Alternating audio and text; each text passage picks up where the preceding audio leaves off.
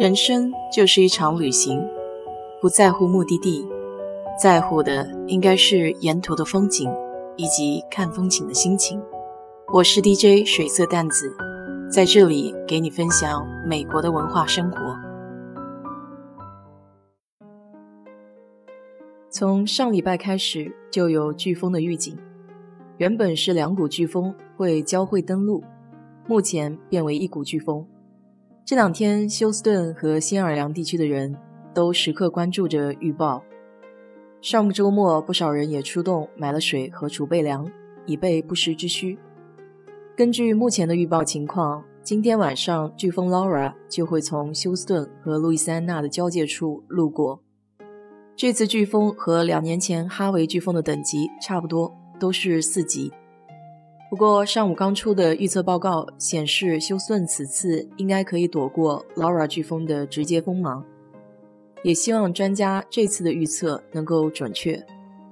那么，在类似休斯顿地区，关于应对飓风这种每年都有可能出现的灾害，需要做哪些准备呢？休斯顿的飓风季节一般从六月到十月，这其中八月和九月的风暴最大，风险也最大。这几个月通常是休斯顿人高度戒备的时候，因为随时都可能发生飓风。即使没有名为飓风或热带风暴，有时候也会意外的遇到大雨或洪水，所以最好全年做准备。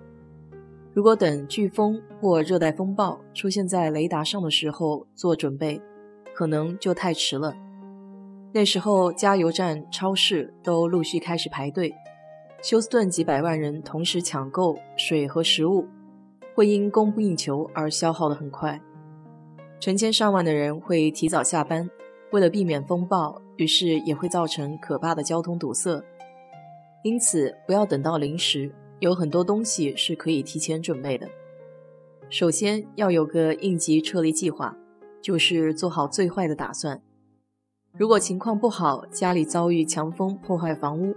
有没有地方可以去，以及撤退的路线和交通工具方面的准备？如果情况还没有那么糟糕，在家中要有可原地避难的安全区域，了解家里的水电总闸位置，必要时候需要及时关闭。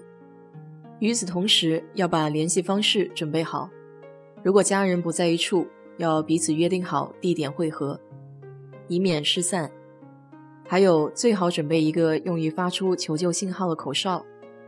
休斯顿本地还有一个政府机构，叫德州紧急援助注册处，需要特殊帮助的人士可以在这里提前注册，以保证发生灾害的时候能及时救援。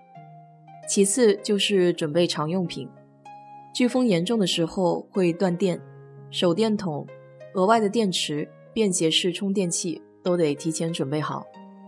还得准备一台收音机，可以随时了解飓风情况和路径。按照每人每天一加仑的量，准备至少可以使用三天的水。在决定储备多少水和饮料的时候，要记住，普通人每天大约要喝四分之三加仑的水或饮料。根据不同年龄、健康状况、活跃程度，需求会有所变化，但多总比不够好。平时买水的时候，就可以买个两箱放在家里，以防临时断货。食物方面的话，要准备一些不易腐烂的食物。通常美国这里有很多罐装食品，我有个朋友家里就特别的多，他就是平时都存着，万一遇到情况不至于断粮。家里有小宠物的，还得记得多买点宠物干粮。再有就是救急箱，包括一些常用药品。家里有高血压、糖尿病这种慢性疾病的人，千万不要忘记备药。一些日用品，比如湿纸巾、酒精洗手液等等，在水资源有限的情况下也可以使用。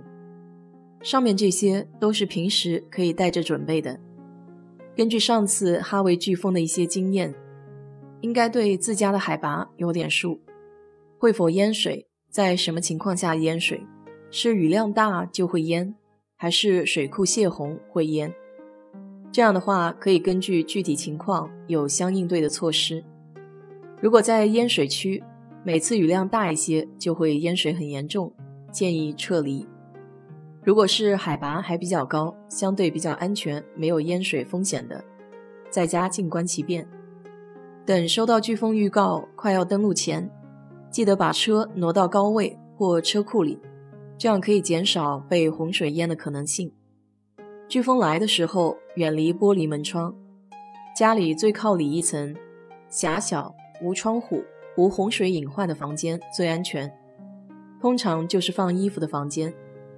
如果有洪水的话，则要往最高处躲。飓风警报解除以后，也不能掉以轻心，尽量不要出门。如果非得出门，请远离水塘、水池或有积水的地方，以防电线漏电。还有需要留意被水冲坏的道路、桥梁、树干或是门廊，它们都有可能突然坍塌。这里大致讲述了一些灾前准备、灾事防范和灾后的注意事项。说了这么多，问你一个小问题吧：你知道台风和飓风的区别吗？如果知道答案的朋友，可以在评论区留言。谢谢收听今天的节目。